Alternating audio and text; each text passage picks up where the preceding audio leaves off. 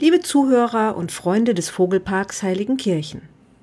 Mein Name ist Silvia Freitag, ich bin Biologin und begrüße euch recht herzlich bei unserem neuen Podcast, der sich in dieser ersten Ausgabe dem Thema Störche widmet. Da brat mir einer einen Storch.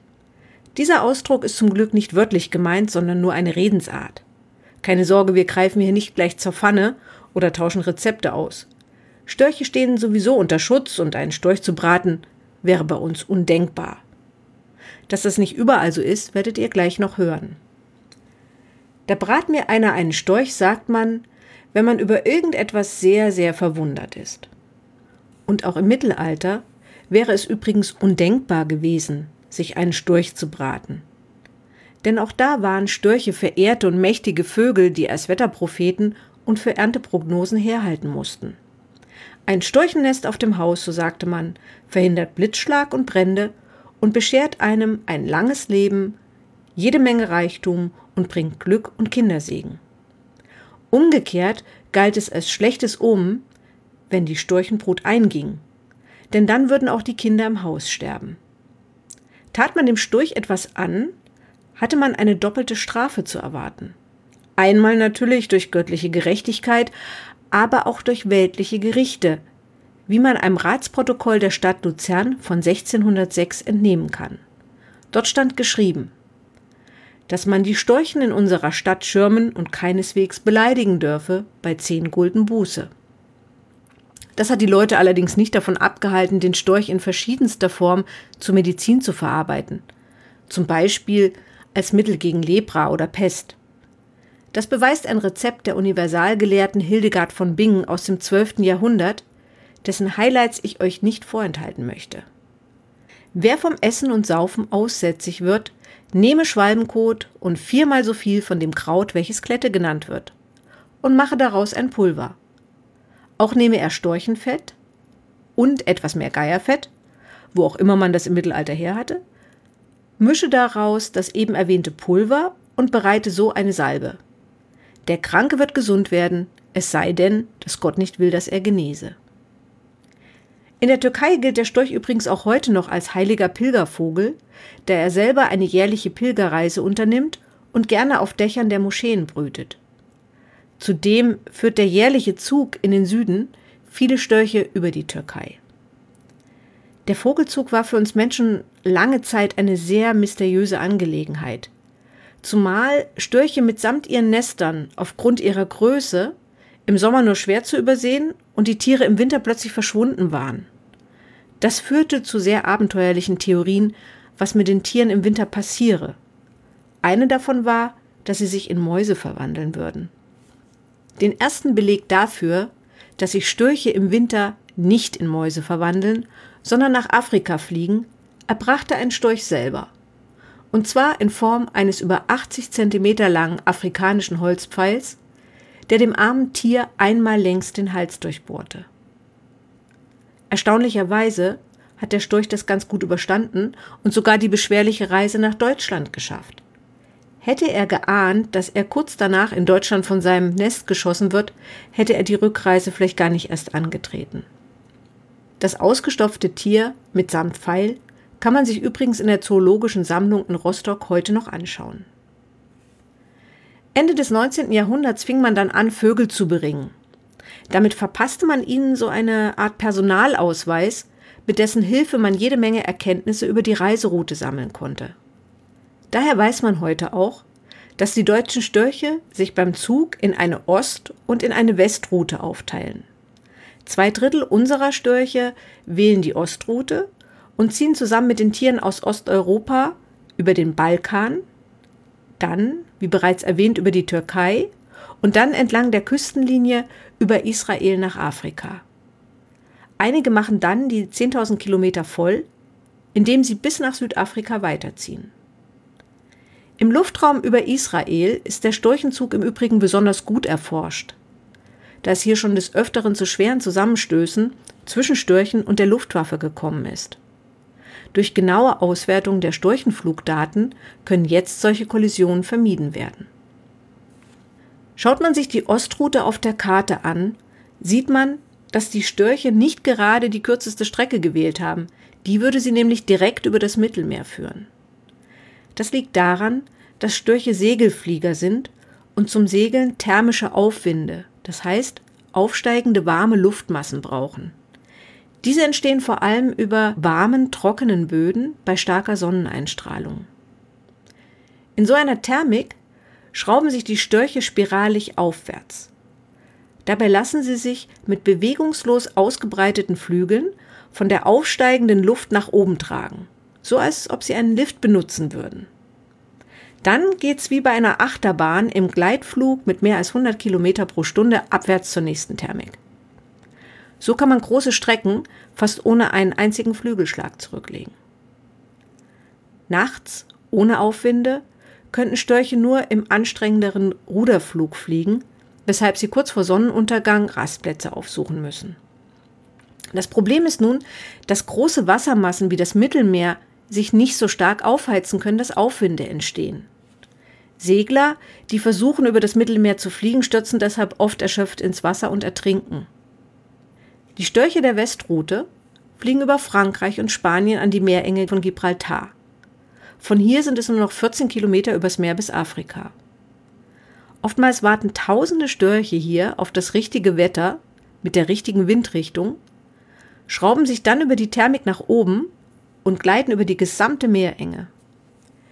Die 2000 Kilometer über die Sahara sind dann wieder perfekt fürs Segeln und das Ziel der meisten liegt hinter der Wüste in der Sahelzone. Diese Reise zwischen den Kontinenten birgt unheimlich viele Gefahren. Durch starke Winde können die Flieger zum Beispiel aufs offene Meer verdriftet werden und ertrinken.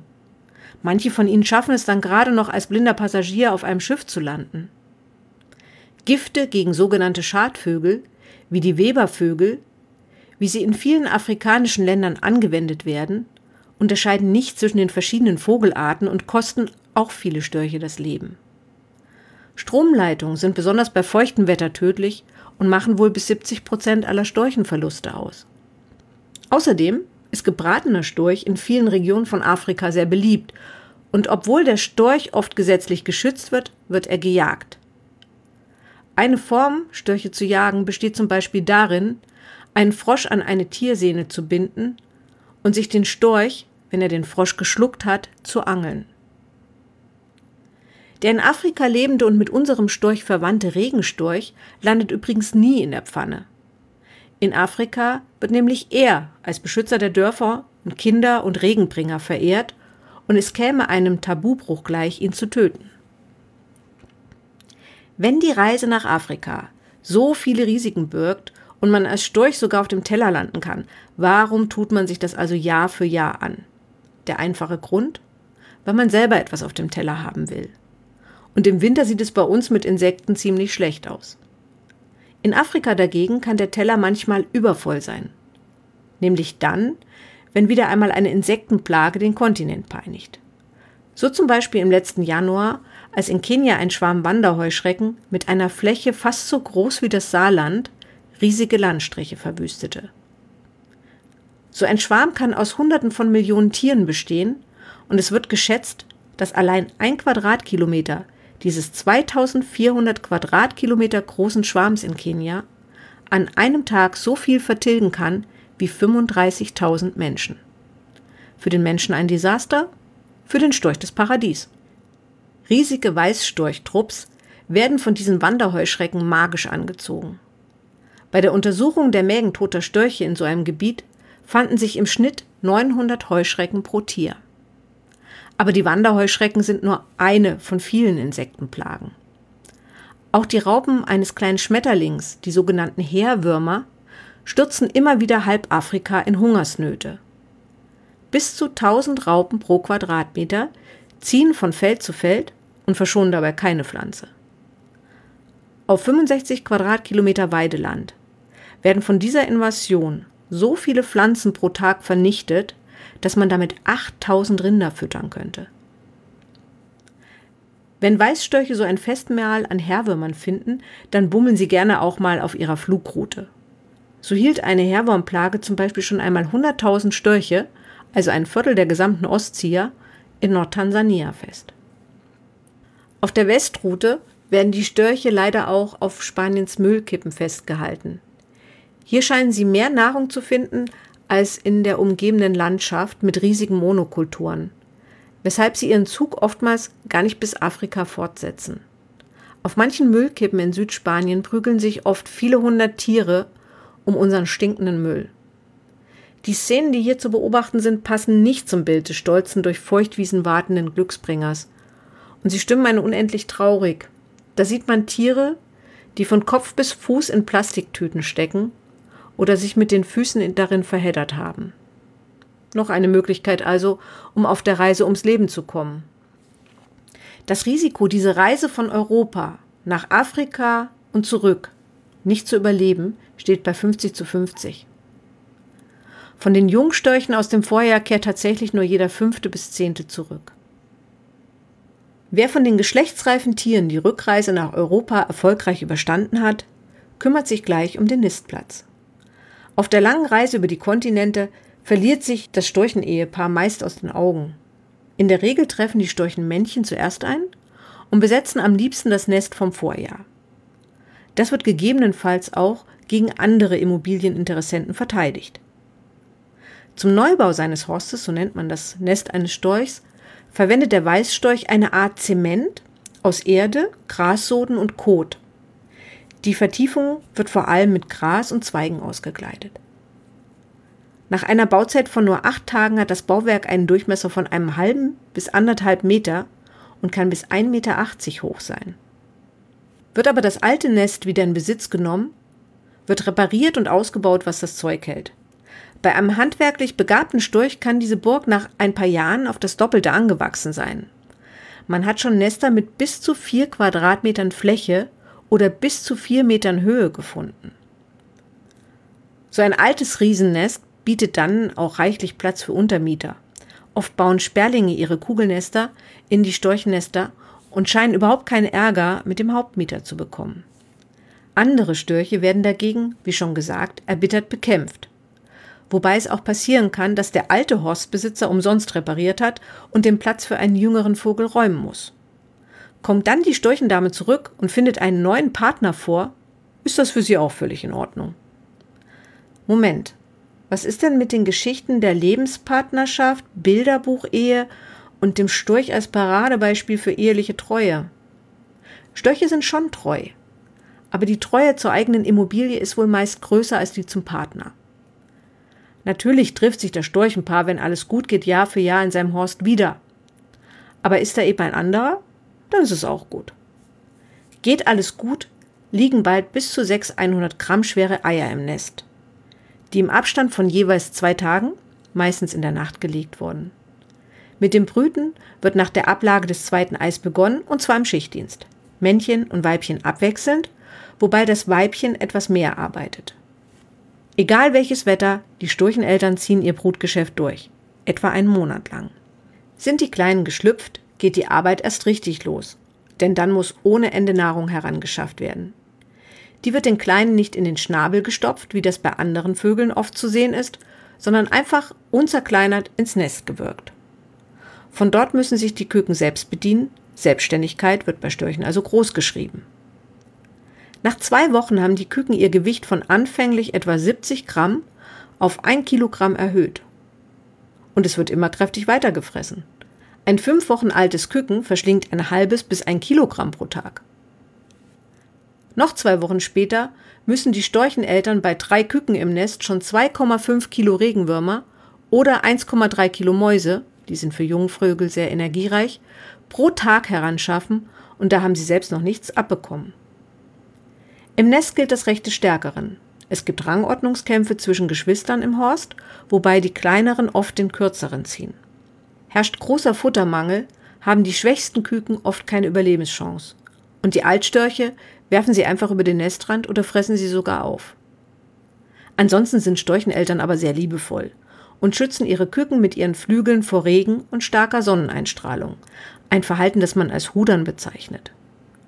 Solange Nestwärme und Körperkontakt gebraucht werden, sind sie für die Jungen da. Ist es sehr heiß und trocken, bringen sie sogar Wasser zum Nest und verpassen den Küken eine erfrischende Dusche. Eine andere Möglichkeit, sich bei großer Hitze etwas Abkühlung zu verschaffen, ist das Koten auf die Beine. Genauer gesagt auf die Beinknoten. Das sind übrigens nicht die Kniegelenke des Storches, sondern entsprechen eher unseren Fußknöcheln. Der Vogel hebt dafür ein Bein an und bringt es dicht an die Kloake. Dann wird dickflüssige Harnsäure auf das angehobene Bein abgesetzt, sie verdunstet und erstarrt. Bei großer Hitze entsteht dadurch Verdunstungskälte, die das Blut in den Gefäßen der Beinhaut kühlt, also praktisch eine körpereigene Klimaanlage. Wenn ihr also einen Storch seht, der eher weiße als rote Beine hat, wisst ihr jetzt, dass das kein Durchfall ist. Da das Beinkoten erst bei höheren Temperaturen zum Abkühlen genutzt wird, wird man weiße Weißstorchbeine häufiger in Afrika antreffen. Weißstörche werden fälschlicherweise oft als stimmlos bezeichnet, können tatsächlich aber Geräusche machen, die man aber nicht so oft hört. Viel bekannter ist das Klappern, das nicht einfach nur laut sein soll, sondern tatsächlich der Verständigung dient. Wer Störchen öfter auf den Schnabel schaut, kann auch sicher das im Duett vorgetragene Begrüßungsklappern vom einzeln vorgetragenen Wohlfühlklappern oder dem lauten Verteidigungsklappern unterscheiden. Die Kleinstörche können übrigens schon recht früh klappern. Da ihre Schnabelkanten jedoch noch ziemlich weich sind, klingt das Ganze allerdings eher leise. Etwa im Juli fangen die Jungen mit Flugübungen an und lernen, wie man richtig segelt. Sie benötigen ganze vier Wochen, um das kindliche Herumflattern abzulegen und so elegant wie ihre Eltern zu fliegen. Gerade rechtzeitig. Denn schon im August packt die Jungstörche das Reisefieber. 14 Tage vor ihren Eltern verlassen sie den Horst und begeben sich auf ihre mehrmonatige Reise gen Süden. Die Zugrichtung ist ihnen wahrscheinlich genetisch vorgegeben, aber im Lauf ihrer Reise treffen sie oft auf erfahrene Störche, mit denen sie mitziehen können. Bleibt nur zu hoffen, dass sie die Reise gut überstehen und wir sie im kommenden Jahr wiedersehen.